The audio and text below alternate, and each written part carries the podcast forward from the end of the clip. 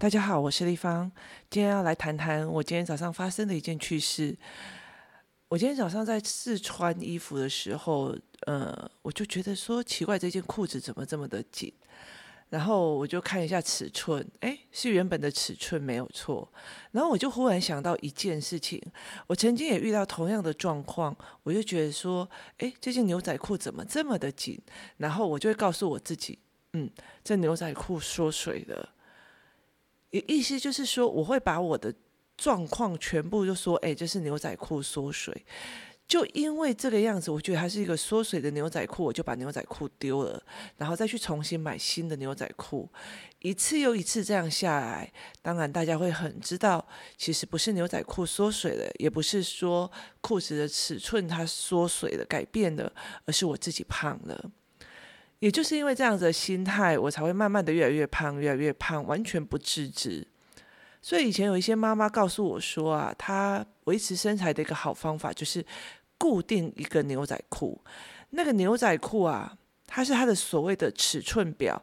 如果它放在那个地方，然后三不五时就拿来试穿一下，自己的尺寸变得穿不下，他就告诉自己，那我要去运动了，我要节食了，我要节食三天。那如果是他还可以穿得下，他就知道说，诶，这样还可以，我还是保有原来的身材。他用一条牛仔裤的减肥法来去告诉他自己说，诶，现在该节食了，现在不该节食了。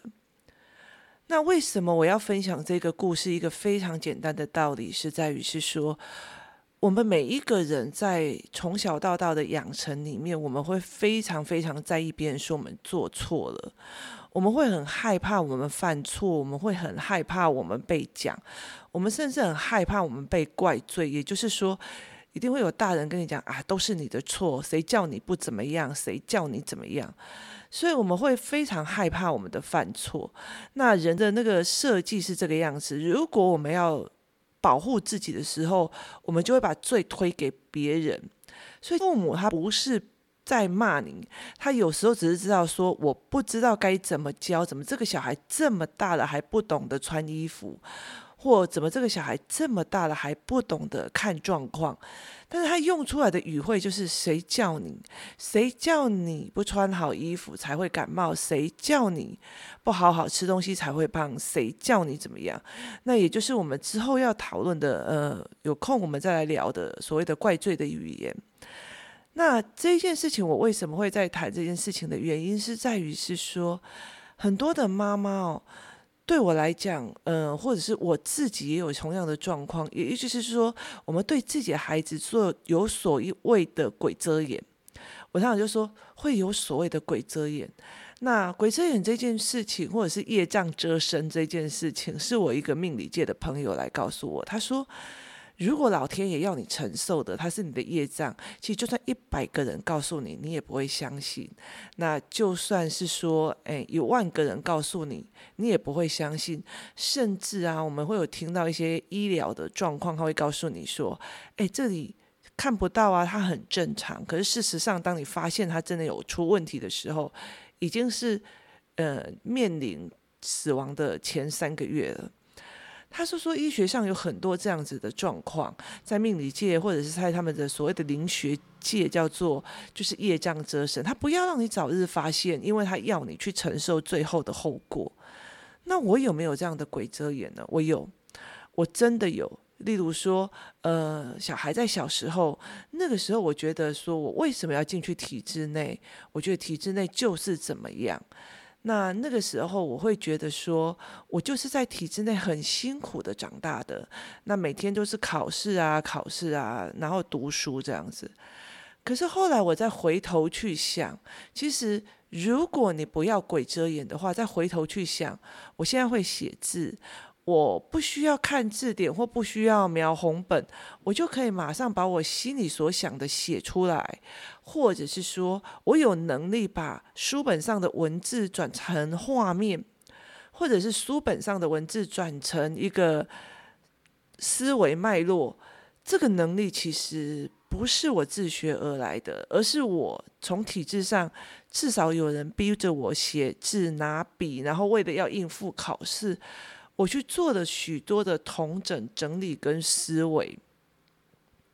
那我常常会发现哦，就是大学的养成，或许是呃，对很多人来讲，像我那时候读大学的时候，我的爸爸就会跟我讲说：“你还好吧？你读商专，那你为什么还要去考一个政治系？”那我那时候觉得政治系非常的迷人，是因为我觉得在专科以前所有的教育养成，它所有的东西哦都是截取的。以专科来讲，它要用你用实务，所以它不会告诉你经济学的大原则。那例如说，呃，会计也是一样，他会教你怎么做簿记，怎么做进出账。但是其实我不太知道它的真正的大原理跟原则。所以那时候我就读得非常非常的辛苦。那我觉得我比较开心的一段时间是在读国际行销的时候。那时候你就知道，呃，一个原油涨价，然后会带领的所有的哪些产业，呃，进行同样的涨涨价，为什么？那那个东西是有脉络可以推演。那时候我才知道，我喜欢这种有脉络、不要被肢解的东西。所以后来我其实呃。去读政治系之前，我不知道什么是政治。那也是因为我在考另外一个科系的时候，需要选修，就是考试的课程。那我那时候选的就是政治。一刚开始我也非常的痛苦，然后我强迫我自己，我真的是听不懂那个补习班老师在说什么。然后后来我就强迫我自己，就是把老师的呃讲课的内容全部录音下来，然后我。照着他一字一句的写下来。当我写下来之后，背起来之后，我发现这是一个非常有脉络的推理过程。那时候我就发现这好好玩哦，所以我就一头栽下去。那一头栽下去之后，我本来其实要考别的科系，我马上转系转到政治系去。其实我爸爸非常非常的反对，因为他那时候会觉得说，他那时候会觉得说，他好不容易栽培一个孩子去走商的，为什么我要转政治？他觉得菜市场的卖菜的讲政治都讲的口水都是乱喷这样子，为什么一定要有一个去人去读政治学？可是后来我才会理解是，也有就于政治学的养成，让我去把国际政治或者是抽离一个比较高的一个位置去看政治或政治分析，或者是政治体制的设置。所以，其实我觉得这个养成对我现在目前的工作，或者在看小孩，或者是陪小孩过关的过程里面，它是一个非常重要的形塑力。那当然，我觉得商业呃商专的设商专的训练也对我来讲很重要。其实一直要到我后来慢慢在面对人生的时候，我才真的理解一句话，叫做“这世界上没有白走的路，老天爷就在前面帮你安排的好了。”所以那时候我就觉得非常的特殊，所以我后来慢慢在回想这件事情的时候，我才会觉得说，其实我也不感恩我自己的养成，也意思就是说，我好像觉得，如果我不要进去体制之内，我不要每天写那么多的功课，我不要用一天写那么多的字，有一天我被雷打到了，我就可以变成我。的心写，就是我的手写我的心，这件事情是只要愿意就做得到的。不，他只要你愿意就做得到。这件事情叫做中间还有一个叫做反复练习。那时候我就忽然发现了这一件事情，所以那为什么我发现了这件事情，其实不是在我的女儿身上找到的，因为那个时候我还是会觉得说她这样快乐很好啊，她这样开心很好啊。我记得那时候我要选择帮女儿选择自学的时候，我那个阿姐我就跟我讲了一句话：“是按照把来给那在的条面给他拎早教的比赛，就是意思是说，为什么别人可以忍受的事情，你女儿就不行？”那那时候其实我很反弹呢，其实我我非常反弹，说你怎么可以讲这种话？可是我事后在想这件事情的是，对我为什么会觉得他不行？就是我对他的期望值为什么会不行？所以我其实一直在反思我自己。那其实我觉得那时候，呃。我为什么会可以跳脱出我的鬼遮眼？如果当初我还是一个只是一个单纯的全职妈妈的时候，我没有办法跳出我的鬼遮眼，我的孩子还是会在我所谓的呃，读书很辛苦啊，读书很累的那种鬼遮眼下，呃，有不同的选择。可是我那时候是怎么跳出我的鬼遮眼的？那时候我跳出我的鬼遮眼的一个方式是，也不是说我方式，而是我去辅导了一些在体制外的孩子。我去看他们的问题点，然后我去看他们的状况。他们有的很会阅读，但是如果真的到比较知识性的文本，他就不会了。那基础的，例如说以数学来讲，数学他们会开始延伸想很多，但是他收不回来。也意思说，他鼓励你往外发射的一直想。可是问题是，他没有办法有整理的能力，那他书写也跟不上，所以他笔记整理当然也不行。那笔记没有办法整理，那其实你所有的知识都在脑海里面，他一直发散出去之后，到最后慢慢这几个小孩有一个比较重点的问题，就是他没有办法归纳，他没有办法整理，他没有办法建立逻辑，然后最重要的一件事情就是。他会钻牛角尖，因为他越想越细的，他没有一个收的机制。那我看到这一群的孩子哦，已经国中哦，字写不出来，还要用注音哦。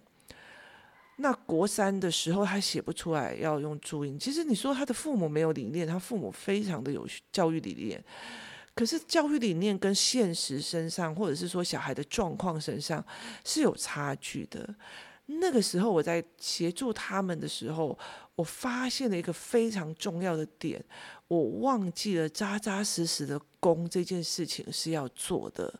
你希望你的孩子他未来有创造力，他不是胡思乱想的创造力。那你你希望你的孩子说，诶，他可以问问题啊，他可以发问问题啊。有很多大学教授都就在讲说，现在的小孩都不会发问问题。可是我有看到很多呃特殊的教育方法的时候，他鼓励孩子发问问题的时候，其实是在挑战妈妈的压力，因为到最后小孩就是他没有知识性的乱问，就是例如说呃我们。我们要去清朝啊，然后他就问说：“那为什么他们要把辫子拿起来，这样辫子甩出去啊？是不是可以打人？”就是他们问的问题哦，是有点搞笑，然后有点在跟你作对。他不是一个知识性的问话，那也意思就是说，他本身的能力没有所谓的知识性的对谈能力，因为他本身知识不足。那个时候我在发现的这个问题的时候，我马上知道说。我的教养的方式其实是跟大部分的方式是不一样的，所以我才会后来开始慢慢的帮这一群孩子，就是在辅导他、在帮忙他们的过程当中，我慢慢的去收敛我自己的孩子的鬼遮眼，所以我才会告诉别人说，其实你对自己的孩子，其实你可能有欠他的业障，或有欠他的东西，可是。到最后，你唯有在帮助别人的过程里面，你才会发现这个问题。以后你会面临到，因为你对别人，你没有所谓的业障，你也没有所谓的鬼遮眼。那你只有在自己的孩子身上，你会有你的盲点，你会有的你的盲区。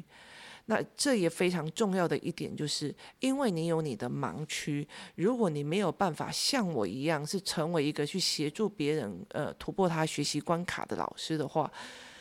那就在挑战你听不听得进去别人跟你讲真实的话。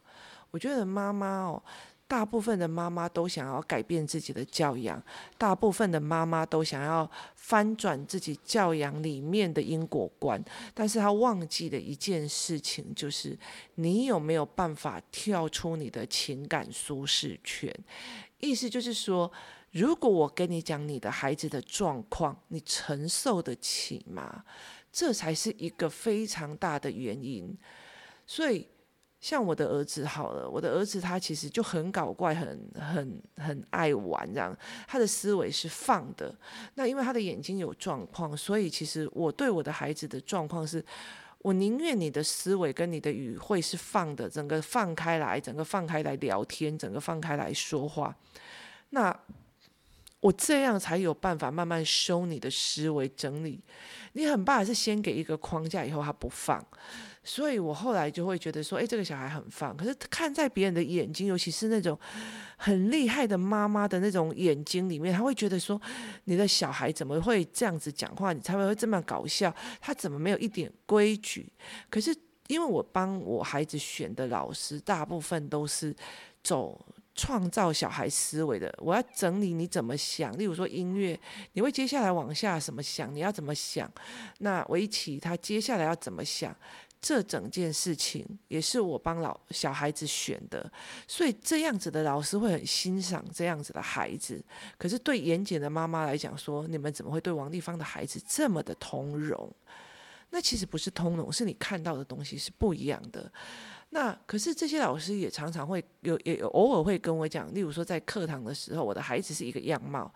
等到一群男孩在一起的时候，你知道那个女人男孩互相拉扯，然后互相互相在揪去干一件坏事的那个样貌哦，是他们平常在课堂上看不到的。